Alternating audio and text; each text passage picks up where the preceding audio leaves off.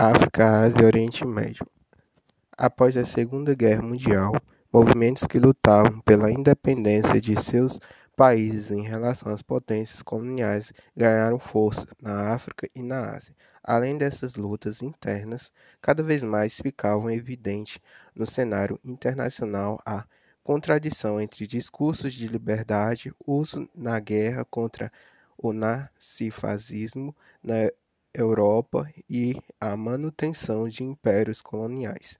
Nesse contexto, a segunda metade do século XX assistiu diversos povos dos continentes africanos e asiáticos conquistarem sua independência do domínio colonial e formarem novos países. Contexto histórico. Ainda durante o século XIX, diversos países europeus utilizaram seu poder militar e força econômica para implementar um domínio imperialista sobre outros países, em especial na África e na Ásia. Essa política ficou conhecida como neocolonialismo e perdeu ao longo da primeira metade do século XX, além de ter sido uma das principais causas da Primeira Guerra Mundial. Contudo, após o final da Segunda Guerra Mundial, os países que ainda possuem colônias, em especial Inglaterra e França, além de atravessarem graves dificuldades econômicas, passaram a ser cada vez mais questionadas pela manutenção de suas colônias. Não apenas os movimentos internos de libertação nas áreas coloniais reclamavam sua independência como a existência de colônias eram considerada incompatível com os principais defendidos pelas mesmas potências coloniais na esfera internacional, como na Declaração de Direitos Humanos prolongada pelo ONU em 1948, por exemplo.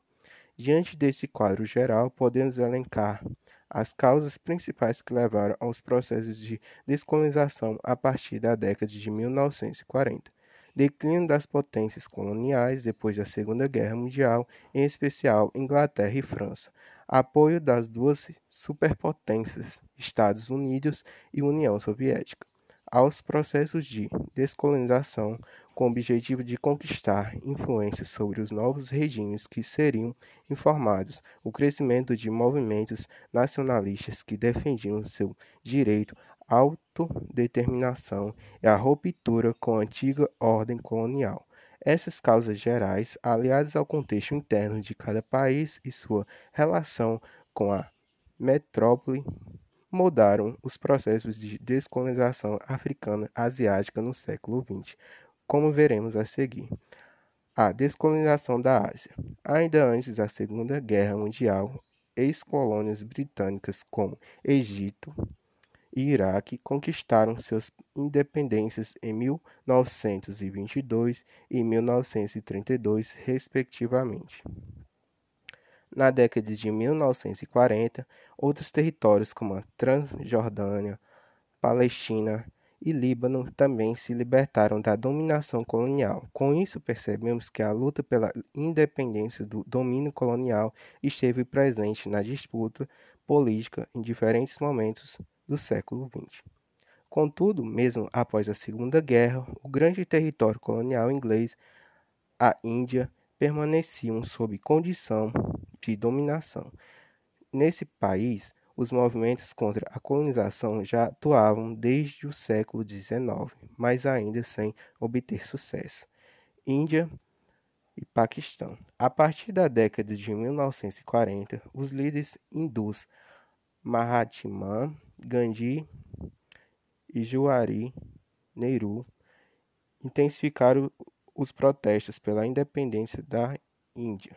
A marca de suas ações era a desobediência civil, ao contrário de outros movimentos de libertação, pregava a resistência através do não pagamento de impostos e do boicote aos produtos ingleses, por exemplo.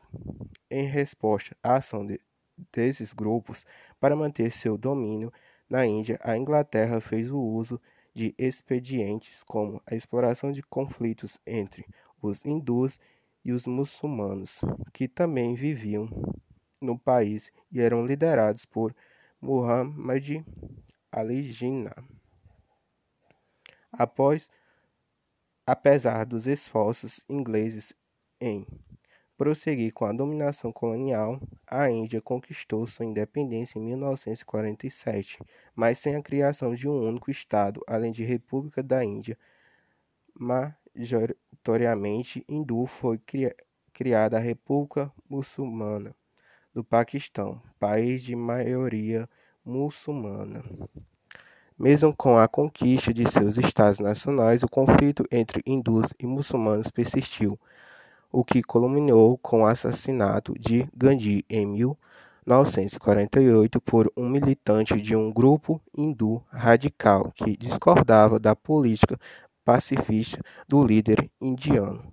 As desvantagens entre a Índia e o Paquistão persistiram após a morte de Gandhi resultaram em uma guerra em 1965. As constantes ameaças entre os dois países fizeram com que ambos passassem a investir no desenvolvimento de armas nucleares, criando um cenário de tensão permanente na região.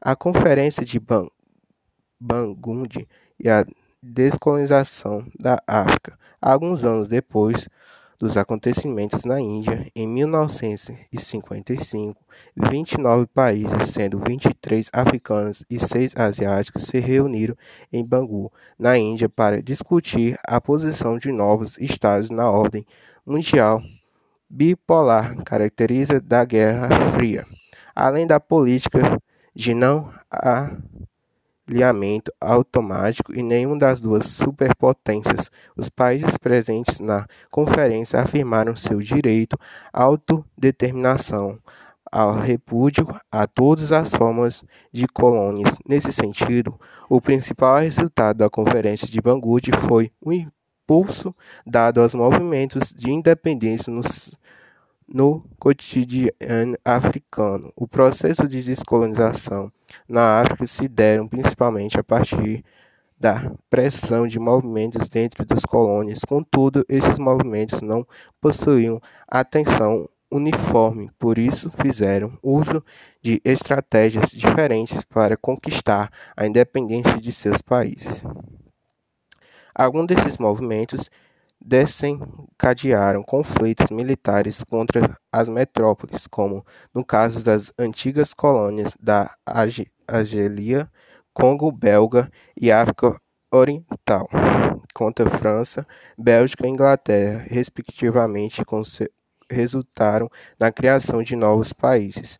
Em outros, prevaleceram as negociações diplomáticas que, inclusive, pertenciam preservaram interesses econômicos das metrópoles. Entre os diferentes casos, também cabe destacar as colônias portuguesas, como Angola, Moçambique, Guiné-Bissau, que conquistaram sua independência em 1973 e 1975. Algumas das últimas continuam africano. Nesse contexto, observamos que os conflitos internos existentes em Portugal, que culminavam na Revolução dos Escravos, derrubando a ditadura portuguesa, contribuíram com a luta dos movimentos de libertação desses países africanos. Conclusão: apesar de ter conquistado a independência de seus países, os movimentos de libertação africanos foram marcados por diversos conflitos internos, o que acabou por estimular guerras civis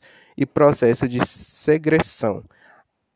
As próprias fronteiras artificiais estabelecidas pelas potências coloniais no século XIX que não respeitavam traços étnicos e culturas contribuíram com o surgimento desses conflitos. O resultado é que, apesar de conquistarem sua independência administrativa, esses países africanos continuaram em maior ou menor grau, dependentes das antigas potências coloniais, bem como reféns de disputas internas que restringiram seu potencial de desenvolvimento.